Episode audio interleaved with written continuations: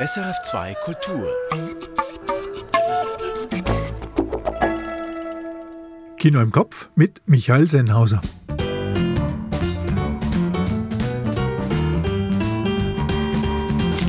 Rechtzeitig zum Ende des Schauspielerinnenstreiks in Hollywood haben wir auch hier eine volle Ladung Kinofutter.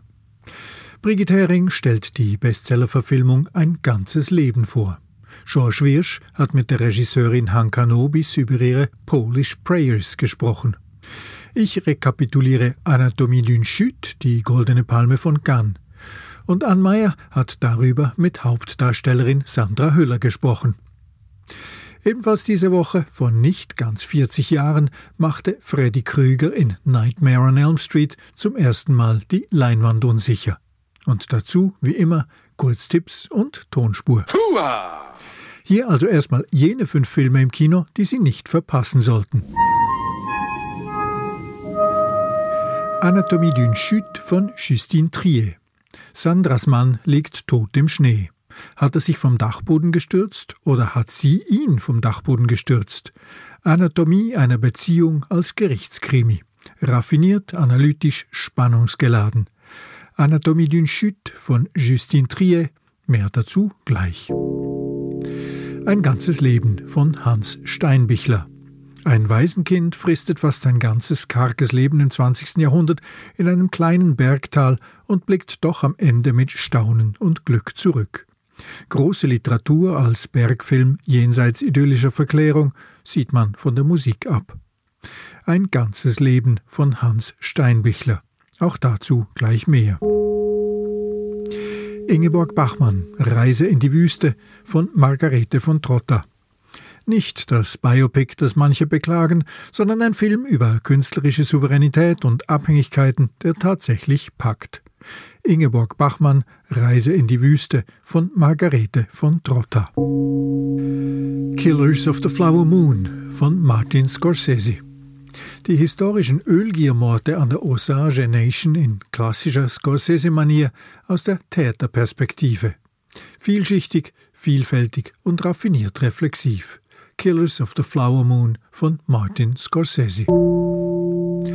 Niat von Elisabeth Chai Vasarelli und Jimmy Chin. Schwimmlegende Diana Niat schafft Kuba, Florida mit 64 und mit der Hilfe ihrer Freundin. Ein Vergnügen mit Annette Benning und Jodie Foster. Niat von Elizabeth Jai Vasarelli und Jimmy Chin.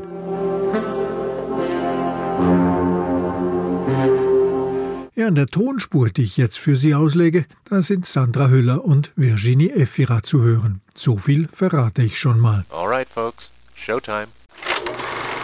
Aber aus welchem Film stammt die folgende Szene? Oui, je peux vous parler un instant Oui, bien sûr, oui. I need a drink. Euh, je peux Oui, oui, allez-y, oui.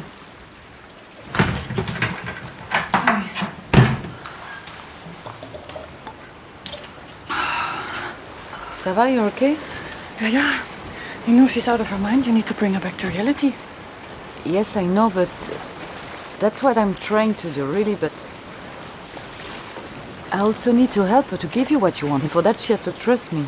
You understand? Of course, I understand. I'm a human too, you know? Yes. but she keeps pushing me, you see that, right? And if she keeps pushing me all the time, I will snap. And if I snap, I will lose everything. I will lose my boyfriend. I will lose the film. It's a very uh, complex situation for you. You know, I cast Margot because Igor was pushing up her talents. You know, he insisted that I would audition her, and in the beginning I thought, okay, it's a bit strange, uh, but then when I saw her, I mean, I immediately understood what was going on. Wenn Sie es noch nicht wissen, der Film kommt später in dieser Rolle noch einmal vor. Und die Auflösung, die liefere ich wie immer am Ende. Ein ganzes Leben, nichts weniger, erzählt der österreichisch-deutsche Film mit eben diesem Titel. Und zwar das Leben von Andreas Egger, einem Mann, der sein ganzes Leben in einem österreichischen Bergtal verbringt, im 20. Jahrhundert. Der österreichische Regisseur Hans Steinbichler hat den gleichnamigen gefeierten Roman von Robert Seethaler fürs Kino übersetzt. Brigitte Hering. Wo bin ich hergekommen? Wo gehe ich hin? Diese Fragen kann Andreas Ecker am Ende seines Lebens nicht beantworten, aber der Rückblick auf das Dazwischen, auf sein Leben, bringt ihn ins Staunen.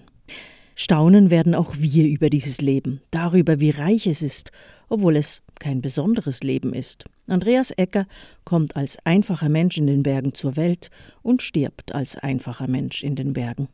Dazwischen lebt er ein Leben, das wir zuweilen als arm und traurig empfinden. Andreas Ecker aber wird es am Ende seines Lebens als glücklich bezeichnen. Und diesem Schwingen zwischen Trauer und Glück ist diese Geschichte, zuerst Roman, jetzt Film, gewidmet. Im ersten Jahrzehnt des 20. Jahrhunderts wird Andreas als Kind bei einem Verwandten abgegeben, der ihn eigentlich gar nicht will. Was soll ich mit dem Kerl? Hä? Bloß weil es meine Schwägerin ist. Soll ihn der Pfarrer nehmen? Seine Kindheit und Jugend lang muss er schwer schuften und wird vom Ziehvater so verprügelt, dass Knochen brechen und der Junge sein Leben lang hinken wird. Zuneigung erhält er nur von der Schwiegermutter des Bauern. Später verdingt sich Andreas als Knecht und Hilfsarbeiter, bis er ein winziges Berghäuschen pachten kann und sich verliebt. So karg wie die Berge, so karg ist auch seine Liebeserklärung eines Sonntags nach dem Kirchgang. Ich möchte. Ja?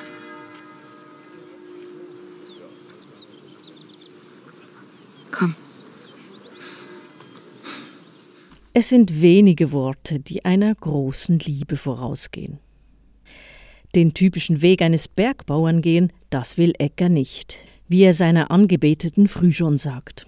Bauer sein, das heißt, sein Leben lang auf seiner Scholle herumzukriechen mit gesenktem Blick in der Erde zu wühlen. Den Blick wird er nicht auf seine Scholle senken, aber bald schon regelmäßig auf das Grab seiner Frau, die früh stirbt und seine einzige Liebe bleiben wird. Ein ganzes Leben reiht sich ein in die jüngeren Bergfilme, die das alpine Leben fern der idyllischen Verklärung zeigen. So ist Andreas Eckers Leben auch geprägt von der Verwandlung seines versteckten Bergtals zum Touristenzentrum. Beim Seilbahnbau wird er für den Rest seines Lebens Arbeit finden und trotzdem staunen über die, die mit Brettern an den Füßen die Berge hinunterfahren wollen. Kleine Momente und große Ereignisse wechseln sich ab in diesem Leben und im Film. Und große Dramen wie etwa der Zweite Weltkrieg werden nicht episch überhöht. Auch wenn Eckers Einsatz in Russland fast sein einziger Aufenthalt fern seines Tals bleiben wird. Und wenn ein ganzes Leben manchmal dennoch etwas zur Melodramatik neigt, dann ist das vor allem der schönen, aber doch etwas zu offensiv eingesetzten Musik geschuldet. Und dies verzeiht man diesem wunderbaren Film sehr gern. Brigitte Hering, ein ganzes Leben, jetzt im Kino. Polish Prayers, polnische Gebete. So heißt ein neuer Dokumentarfilm, eine schweizerisch-polnische Kinokoproduktion. Ein junger, strenggläubiger Mann in Polen wird darin porträtiert, über vier Jahre hinweg, und so viel sei verraten, es kommt nicht so, wie man denkt. George Wirsch hat mit der Regisseurin gesprochen. Junge Männer marschieren durch den Wald, ein frommes Lied auf den Lippen. Wir sind Soldaten Marias, heißt es im Burschengesang. Gefilmt hat diese strenggläubige Bruderschaft bei ihren Ritualen eine junge Frau, Hanka Nobis. Und wie sie erzählt, wird diese Gruppierung in Internetforen auch noch ganz anders genannt. Like they are being called in the in the Polish internet uh, Kato Taliban and they are calling themselves radicals with proud like they are extremely radical. Ultratraditionalists. Das zu betonen ist wichtig, denn wenn man bei den Wahlszenen noch schmunzelt und sich denkt, die tun ja niemandem weh, dann Vorsicht, denn die gleiche Gruppe hat keine Probleme mit hetzerischen Parolen. Bóg powiedział jasno: małżeństwo związkiem kobiety i mężczyzny. Homoseksualiści i sodomici Królestwa Bożego nie odziedziczą. Homosexuelle und Sodomisten gehören nicht ins Reich Gottes, sagt der Sprecher. Heute Homo, morgen Pedo, steht auf einem Transparent. Will man das 90 Minuten lang sehen? fragt sich die Regisseurin Hanka Nobis. Die Gruppendynamik dahinter? Nein. Aber einer der jungen Männer fiel Nobis auf. Offen für die Kamera, humorvoll, scheu anfänglich, aber Ideologie hin oder her nicht ganz auf den Kopf gefallen. Antek, sein Name. Nobis entschied sich für ein Langzeitporträt, gerade weil mit ihm unklar gewesen sei, wo es hinführen würde. I had that basic freedom to search for the story. And with Antec, it's like it was uh, for me. It's impossible to predict how the how it will go. Das ist die Qualität des Films, dieses Ungewisse. Auch das Publikum weiß nicht, ja, Antec selbst weiß es nicht, was da kommen wird. Und Veränderungen, die wird es geben, große sogar. Was aber bleibt, Antec ist ein faszinierender Protagonist, fast kindlich manchmal. Er kann durchaus charmant sein. Das sei er aber während dem Dreh nicht immer gewesen betont Hankanobis. Sometimes he was charming, sometimes he was not. He was closing the door when we couldn't film for four hours and he genuinely didn't give a fuck because he was like occupied by a girl and he didn't care about the film and you have to accept that, that you are not the most important person in the room at the moment and okay. Was Nobis da an Konflikten beschreibt, das macht den Film aus. Manchmal steuert sie den Film, manchmal er. Antec wandelt sich. Mal läuft die Kamera, meistens läuft sie nicht. Dann, gegen den Schluss, während der Pandemie, Antec läuft an einer Pride-Demo mit. Anscheinend hat er die Fronten gewechselt. Doch woher dieser Sinneswechsel? Die Antworten darauf muss man sich selbst zusammensuchen in diesem Porträt. Der Film verweigert sich dem simplen Narrativ einer Läuterung. Nobis vertraut vielmehr darauf, dass der Film das transportiert, was sie selbst von dieser Reise mitnimmt. I'm, I'm not angry anymore. I have less fear. You know what I mean? And I believe there is space for dialogue. Raum für Dialog. Den fordert Hank Nobis, weil sie es einem erstaunlich angenehm macht, einen Mann mit hochproblematischer Gesinnung, zumindest eine Filmlänge lang, zu begleiten. George Wirsch zum Dokumentarfilm Polish Prayers von Hanka Nobis, jetzt im Kino.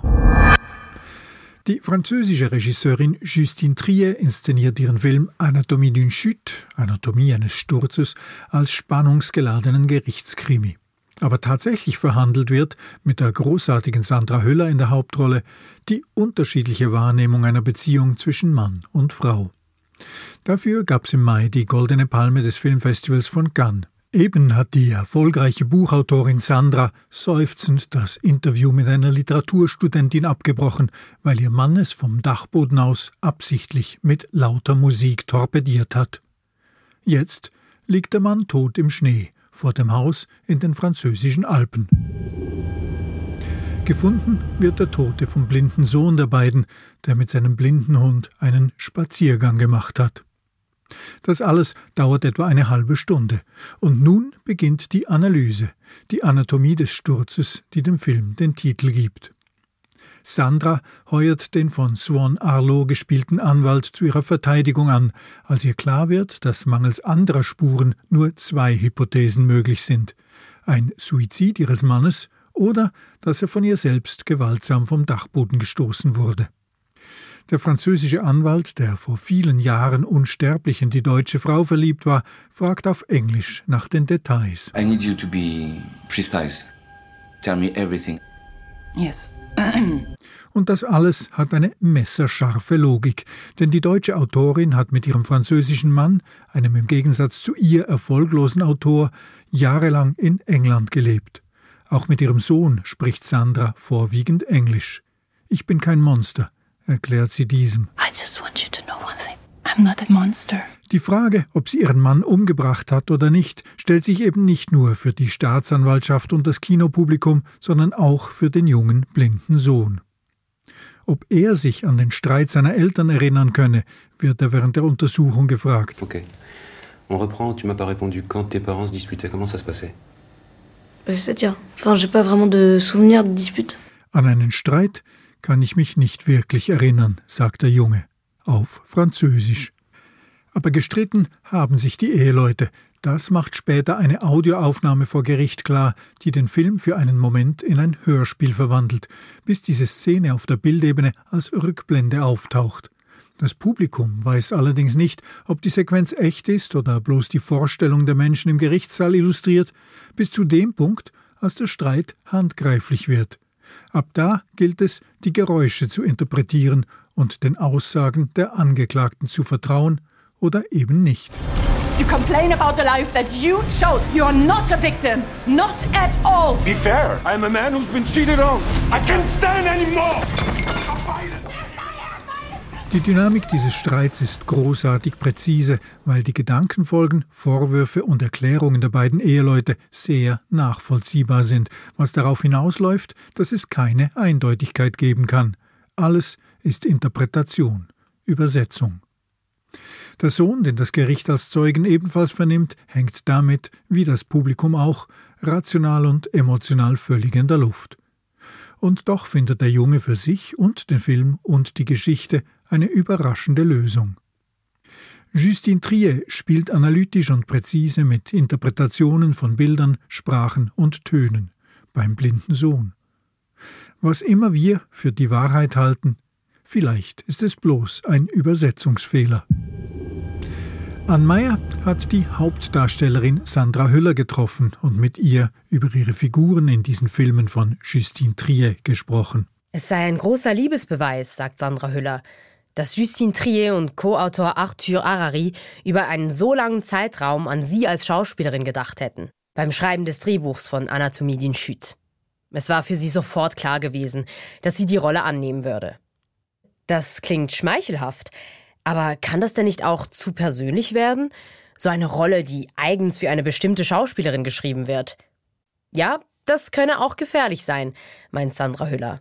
Es kann durchaus auch schiefgehen, wenn das dann, wenn Leute auf einen was drauf projizieren, womit man gar nichts anfangen kann, oder wenn es einem doch zu nahe ist, oder wenn jemand in einem etwas sieht, was endlich mal herauskommen soll, was da aber gar nicht ist oder sowas. Ähm, und in dem Fall, dadurch, dass Justine und Arthur so sehr kluge und sehr respektvolle Personen sind, haben die das tatsächlich für mich als Spielerin geschrieben und nicht für mich als Mensch. Sandra Hüller spielte bereits in Justine Triers letztem Film Sibyl von 2019 mit. Darin gibt sie großartig die Karikatur einer neurotischen Filmregisseurin. Hier bei einem fiktiven Dreh auf einem Schiff. Yeah, I'm sorry. We are mounting towards a climax here. It's desire taking over, animal instinct, all the stuff that I wrote in the fucking script. Dass Justine Trier und Sandra Hüllers Zusammenarbeit so fruchtbar ist, das liege daran, dass beide die gleiche Vorstellung davon haben, wie Teamwork auf Augenhöhe aussieht. Justine Triers Filmsets seien Orte, an denen es keine starren Hierarchien gebe. Die Meinung der Schauspielenden würde mit einbezogen, was nicht üblich ist. Das ist einfach so, wie sie ist. Die mag einfach keine, keine machtvollen Handlungen oder sowas. Das findet sie falsch. Ähm, die eben die, die, das schaffen, dass Leute sich zeigen wollen, können, sich sicher fühlen, ihre Meinung sagen können, sich nicht verstecken müssen, etc. pp. Also, dass es einfach ein gleichberechtigter Ort ist. In der Komödie Sibyl glänzte Sandra Hüller in einer Nebenrolle. Im Drama Anatomie d'une Chute sieht man sie nun in der Hauptrolle. Sandra Hüller heißt im Film Sandra Voiter, eine deutsche Schriftstellerin, die mit ihrem französischen Ehemann Samuel, ebenfalls ein Autor, und ihrem sehbehinderten Sohn Daniel in einem Chalet bei Grenoble wohnt. Bald nach dem Beginn des Films liegt Samuel tot im Schnee. Es ist der Sohn Daniel, der die Leiche mit seinem Blindenhund findet.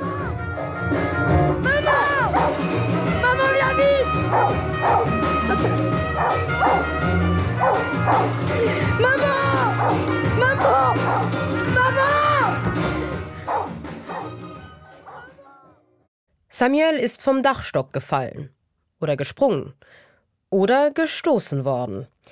Als Tatverdächtige für einen Mord kommt nur Sandra in Frage. Es beginnt ein langwieriger Gerichtsprozess, bei dem Sandra ihre Unschuld beweisen muss. Was mit der genauen Analyse von Samuels Sturz beginnt, mündet schnell in einer kleinlichsten Zerlegung der Beziehung von Sandra und Samuel. In der Ehe kriselte es schon lange. Eifersucht spielte dabei auf mehreren Ebenen eine Rolle. Denn Sandra ist als Schriftstellerin um einiges erfolgreicher als Samuel. Seit Jahren schaffte er es nicht zu schreiben, unterrichtete hauptsächlich an einer Universität. Angeblich habe Sandra gar eine Idee von ihm für einen Roman geklaut. Vor Gericht werden auch intimste Details aus dem Leben des Paares thematisiert. Nach dem Unfall, der zur Sehbehinderung von Sohn Daniel führte, hatte Sandra Affären mit Frauen. Dass der Staatsanwalt Sandra dafür moralisch verurteilt, versucht er es gar nicht zu verstecken. Allez, écoutez-vous, on a l'impression que vous l'avez trompé continuellement. That's not, that's not true. Uh, I had a few flings um, the year of Daniel's accident, and it wasn't cheating because someone knew. Vous voulez dire qu'il l'a découvert à chaque fois? No, I told him. It was a tricky year. Et vous allez nous faire croire qu'il était d'accord? Uh, I'm not saying that. I'm just saying I was honest about it. Sogar Samuels Psychiater wird vor Gericht befragt. Samuel sei es vor seinem Tod psychisch sehr schlecht gegangen. Sandra habe ihm die Schuld gegeben für den Unfall von Sohn Daniel, sagt der Psychiater. Es wird suggeriert, dass Sandra Samuel zu einem Suizidversuch getrieben hätte. Sandras Verhalten Samuel gegenüber sei kastrierend gewesen, sagt er. Und darum habe Samuel auch nicht mehr schreiben können. Quand j'ai commencé à suivre Samuel, euh, c'est parce qu'il se sentait très coupable, mais c'est surtout parce que vous lui en vouliez beaucoup. Il m'a décrit quand même un comportement euh, assez de votre part. Vous lui avez fait payer la responsabilité de cet accident en lui imposant le sacrifice de ce qui comptait le plus pour lui, écrire. Trotz diesem demütigenden Prozess bleibt Sandra erstaunlich gefasst. Man würde mehr Tränen erwarten, mehr Fishing vor Mitleid, vielleicht mal einen Nervenzusammenbruch. Sandra bedient erwartbare Emotionalitäten, bestimmte Klischees nicht. Damit sei sie ein schlechtes Opfer, meint Sandra Hüller. Und um genau das sei es Justine Trier gegangen. Sandra ist eine Frau, die nie verführt, weder das Publikum noch die Beteiligten vor Gericht. Sie versucht nicht dem Bild der perfekten Mutter oder Ehefrau zu entsprechen.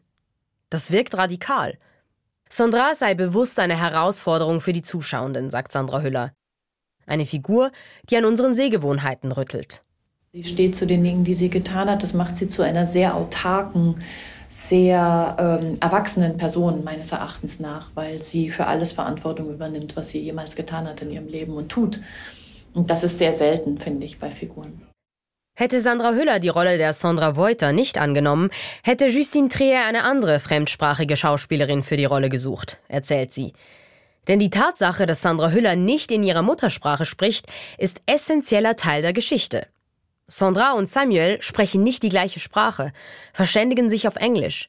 Mit ihrem Sohn Daniel, der in Frankreich aufwächst, spricht sie manchmal gebrochen Französisch, manchmal Englisch.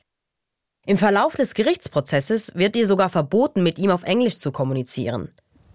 I totally understand that you need calm, but uh, I can just mind my own business, keep to myself. I won't talk to you if you don't want to. Attendez, can, we, euh, can we try that? Vous pouvez pas lui parler en anglais. Daniel, tu peux me parler directement. Tu veux, tu, tu veux pas qu'on se parle tous les deux et après tu prends ta décision. Je crois qu'il a pris sa décision. Es ist eine faszinierende, aber auch gleichzeitig schmerzhafte Distanz, die Justine Trier dadurch zwischen ihren Figuren kreiert. Es ist ein Film, in dem es nicht nur um das Verstandenwerden in der Beziehung und vor Gericht geht. Das Verstandenwerden wollen ist auf ganz praktischer Ebene gemeint. Diese spielerische Herausforderung genoss Sandra Hüller. Deswegen war das so toll, das zu benutzen und damit zu spielen. Also sozusagen mein eigener Fokus, meine eigene Konzentration auf das Sprechen ist gleichzeitig auch immer das von Sandra. Also das hat Justine und Arthur, ihr Co-Autor, die haben mir das an der Stelle sehr leicht gemacht, indem sie meine Muttersprache sozusagen als Grundlage für die Figur genommen haben. Die Sprache spielt auch in einer Schlüsselszene eine Rolle. Ein Streit zwischen Samuel und Sandra, der als Rückblende gezeigt wird. Samuel wirft Sandra vor, dass sich die Familie komplett nach ihr richten würde, komplett an sie anpassen würde. Sie wiederum konfrontiert ihn damit, dass sie wegen ihm in Frankreich lebten. I live with you and you impose everything. You impose your rhythm, your use of time, you even impose your language. Even when it comes to language, I'm the one meeting you on your turf. We, we speak English at home. I'm not on my turf. I don't speak my mother tongue. You don't speak mine either, even though we live here. Yes, it's a middle ground, in fact. Yes. You know, because I'm not French, you're not German. So we create a middle ground so nobody has to meet the other on that earth. This is what English is for. It's, it's our meeting point. You can't blame me for that. But we live in France. Eine Aufnahme des Streits, die Samuel heimlich gemacht hat, dient als Beweismaterial vor Gericht, denn der Streit endet schließlich in physischer Gewalt. Es ist die beeindruckendste Szene des Films. Denn in nur wenigen Minuten schafft es Justine Trier, eine Vielzahl von essentiellen Problemen einer Paarbeziehung aufzuzeigen. Es geht um die Einteilung von Zeit, um Verantwortung, um Autonomie. Samuel macht Sandra für sein Scheitern als Autor verantwortlich. Er würde sich schließlich mehr um seinen Sohn kümmern. Sandra und Samuel sind gebildete Menschen, die ihre Beziehungen oberflächlich fern von tradierten Geschlechterrollen führen. Und doch scheitern sie genau an denen. Anatomie d'une Chute ist nicht nur die Geschichte eines Körpers, der gefallen ist, sondern auch einer Beziehung, die zerfallen ist. Sandra Hüller gefällt dabei besonders, dass das so modern erzählt wird. Es seien Dynamiken, die sie auch in ihrem Umfeld beobachte. Anatomie d'une Chute greife Themen auf, mit denen sie sich identifizieren könne. Klar hat das was damit zu tun, wie, wie wir leben. Und in, insofern berührt es natürlich auch sozusagen meine Erlebniswelt oder meine Gedankenwelt oder sowas, ja. Weil es so auf den Punkt ist und weil es so von heute und von jetzt kommt. Diese ganze Beziehung vor dem Fall, die wird uns nur bruchstückhaft präsentiert. Wie die Beziehung vorher war, das muss sich das Publikum selber im Kopf konstruieren. Spielt man so einen wichtigen Teil der Geschichte mit, obwohl man ihn nicht sieht? Nein, meint Sandra Hüller. Sie sei kein Fan von biografischer Arbeit im Schauspiel. Sie brauche keine Backstory. Und doch? Der Zustand der Trauer um ihn und um das, was diese Ehe oder diese Beziehung mal gewesen ist oder so, das war sehr präsent. Das ist aber was Universelles. Dafür brauche ich jetzt mir nicht ausdenken, wie schön es gewesen ist, sondern ich gehe einfach davon aus, dass es mal gut war. Ob man sich auf die Seite von Samuel stellt oder Sandra, ob man Sandra glaubt oder sie für eine Mörderin hält und ob sie als kalt, berechnend oder souverän wahrgenommen wird, da beobachtet Sandra Hüller starke Unterschiede, je nachdem, wer den Film schaut. Also von Männern wird sie eigentlich durchweg als undurchsichtig und kalt beschrieben. Es gibt kaum jemanden, der da irgendeine liebende Person erkennt, weil sie einfach nicht so viel lächelt. Das ist ganz interessant, also dass das tatsächlich so gelesen wird. Frauen solidarisieren sich sehr stark ähm, mit ihr, spätestens ab der Streitszene, weil sie Themen anspricht, die anscheinend viele kennen. Doch egal welches Geschlecht. Der Blick auf die Figur Sandra verändert sich stetig im Verlauf des Films. Anatomie d'une Chute kommt im Gewand eines Gerichtsdramas daher. Das könnte ein klassischer Thriller, ein Krimi sein. Doch die Frage nach der Schuld weicht der Frage, warum wir wem glauben. Justine Trier verbrachte selber viel Zeit an französischen Gerichten, weil sie fasziniert davon ist, wie Wahrheit kreiert werden kann. Das Gericht ist ein Raum, in dem es konstant um die Beurteilung von anderen geht. In diesem Film sind die anderen auch wir, die Zuschauenden. Wir beurteilen und verurteilen mit. Das Publikum spielt mit. Das ist wie sozusagen noch ein, ein, eine weitere spielende Person. Egal, was sie macht, äh, wird das beurteilt. Anatomie d'une Chute spielt mit unseren Erwartungen an Gerichtsfilme, an Frauen, an Männer. Es ist ein Film, der für jeden anders endet. Je nachdem, was für Moralvorstellungen und Erwartungen man hat. Dass der Film zu reden gibt, findet Sandra Hüller toll. Sogar wenn sie sich dabei auch immer wieder erklären muss. Das ist eigentlich das Beste, was Kino irgendwie erreichen kann, finde ich, dass man ins Gespräch miteinander kommt und einen Dialog findet. Und wenn ich jetzt in Interviews Leuten gegenüber sitze, die gerne mit dem Stempel rumlaufen, dann habe ich natürlich auch die Möglichkeit, das noch ein bisschen aufzulösen. Sagt die Schauspielerin Sandra Höller im Beitrag von Ann Meyer. Anatomie d'une Chute, jetzt im Kino. Kennen Sie Freddy Krüger? Genau, das ist der Mann mit der verbrannten Haut und der Messerklaue. Seinen ersten Auftritt hatte Freddy Krüger im Horrorfilm Nightmare on Elm Street. Dieser wurde am 9. November 1984 veröffentlicht und gilt heute als Kultfilm. Kollege Sandro Peter.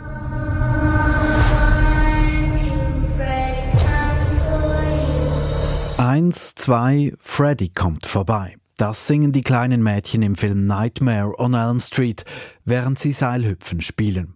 Das gruselige Lied handelt von Freddy Krueger. Dieser sucht Teenager in ihren Träumen heim und wenn er sie dort tötet, sterben sie auch in der Realität. Seine Widersacherin im Film ist die jugendliche Nancy Thompson. In ihrem Umfeld tötet Freddy mehrere Menschen auf brutale Art und Weise in ihren Träumen. Nancy versucht, das Monster aus den Träumen in die Realität zu holen und ihm so das Handwerk zu legen. Wie das endet, soll an dieser Stelle natürlich nicht verraten werden.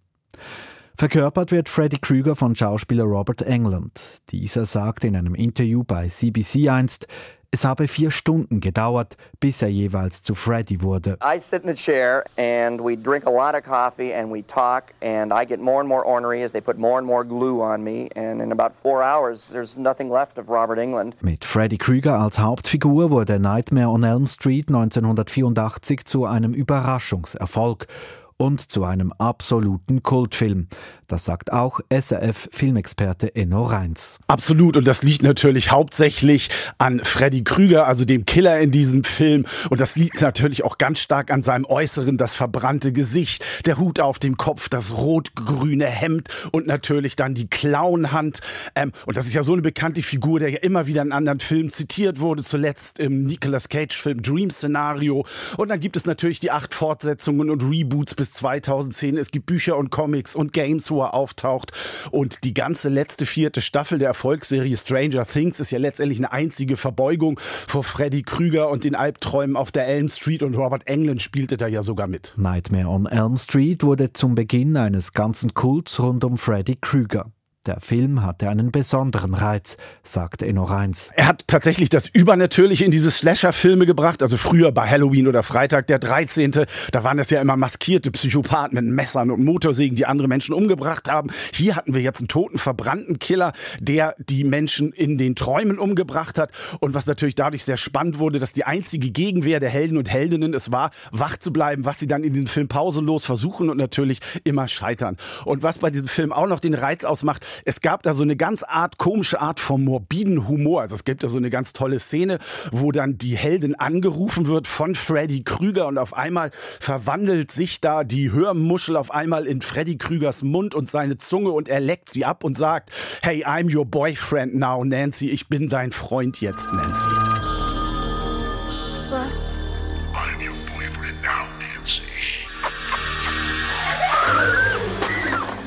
Und mit dieser Mischung von morbidem Humor und dem Spiel mit Horrorfilm-Klischees habe Regisseur Wes Craven das Genre geprägt, sagt Filmexperte Enno Reins. Und das Ganze hat er dann ja irgendwie in den 90ern auf die Spitze getrieben mit der Horrorfilmreihe Scream, was ja nur noch Zitat ist, was nur noch Popkulturreferenz ist. Und generell konnte man auf einmal mit diesen ganzen Slasher-Geschichten viel freier umgehen. So seien dank Nightmare on Elm Street dann auch Filme wie Happy Death Day oder die Final Destination-Reihe entstanden.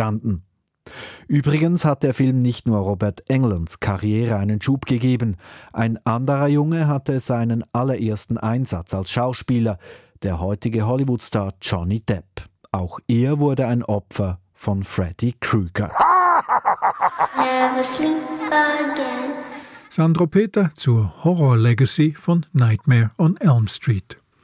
Und nun fehlt noch die Auflösung der Tonspur. Da hörten wir Sandra Höller als gestresste Filmregisseurin, die der Psychotherapeutin Sibyl, gespielt von Virginie Efira, ihr Leid klagt über die Schauspielerin, die sie ihres Freundes wegen gecastet hat und die ihr dann prompt den Freund ausgespannt hat.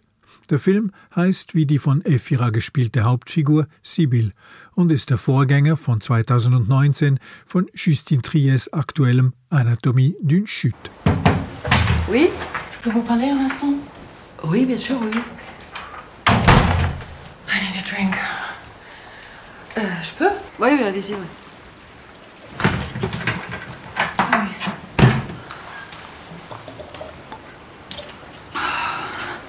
Ça va, you're okay? Yeah, yeah. You know she's out of her mind. You need to bring her back to reality. Yes, I know, but that's what I'm trying to do, really, but I also need to help her to give you what you want, and for that she has to trust me. You understand? Of course I understand. I'm a human too, you know? Yes. but she keeps pushing me, you see that, right? And if she keeps pushing me all the time, I will snap. And if I snap, I will lose everything. I will lose my boyfriend. I will lose the film. It's a very uh, complex situation for you. You know, I cast Margot because Igor was pushing up her talents. You know, he insisted that I would audition her, and in the beginning I thought, okay, it's a bit strange, huh? but then when I saw her, I mean, I immediately understood what was going on. Sandra Hüller und Virginia Efira in Sibyl von Justine Trier von 2019. Das war Kino im Kopf. Ich bin Michael Senhauser.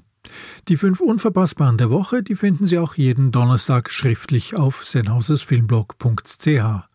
Und Kino im Kopf gibt's wieder in einer Woche. Danke und auf Wiederhören.